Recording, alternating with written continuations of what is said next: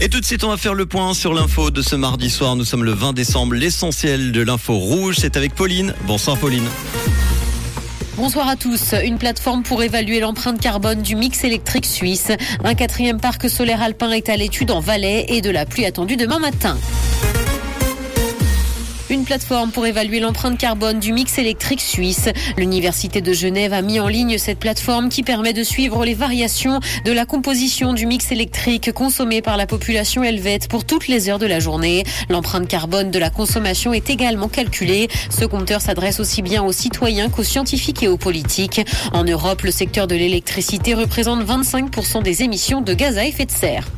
Un quatrième parc solaire alpin est à l'étude en Valais. La commune d'Émérance et l'entreprise électrique Alpic projettent l'installation de 35 hectares de panneaux solaires à 2800 mètres d'altitude. Les facilitations votées par le Parlement fédéral afin de viser l'autosuffisance énergétique en hiver motivent les producteurs d'électricité et les communes à se lancer dans des projets photovoltaïques.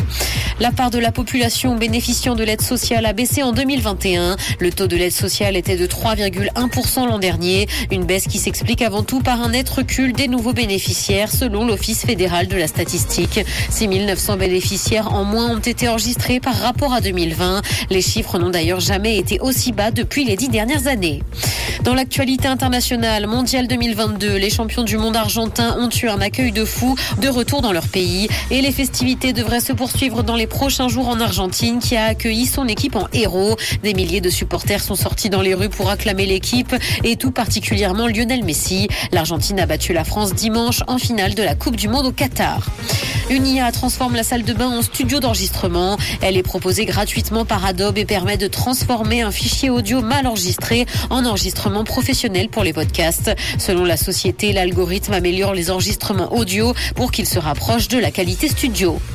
Cinéma, James Cameron a la preuve que Jack devait mourir dans Titanic. Le réalisateur a fait appel à la science afin de démontrer qu'il était impossible que le personnage interprété par Leonardo DiCaprio survive. Pour ça, il a commandé une analyse et fait une analyse médico-légale. Et ce parce qu'il en a marre de recevoir des critiques depuis 25 ans. Les spectateurs lui reprochent d'avoir tué Jack. Selon la science, il était impossible qu'ils survivent tous les deux sur le radeau. Le ciel sera couvert demain matin et de la pluie est attendue. Côté température, le mercure affichera 6 degrés à Nyon et Yverdon, ainsi que 7 à Montreux et Morges. Bonne soirée à tous sur Rouge. C'était la météo, c'est Rouge.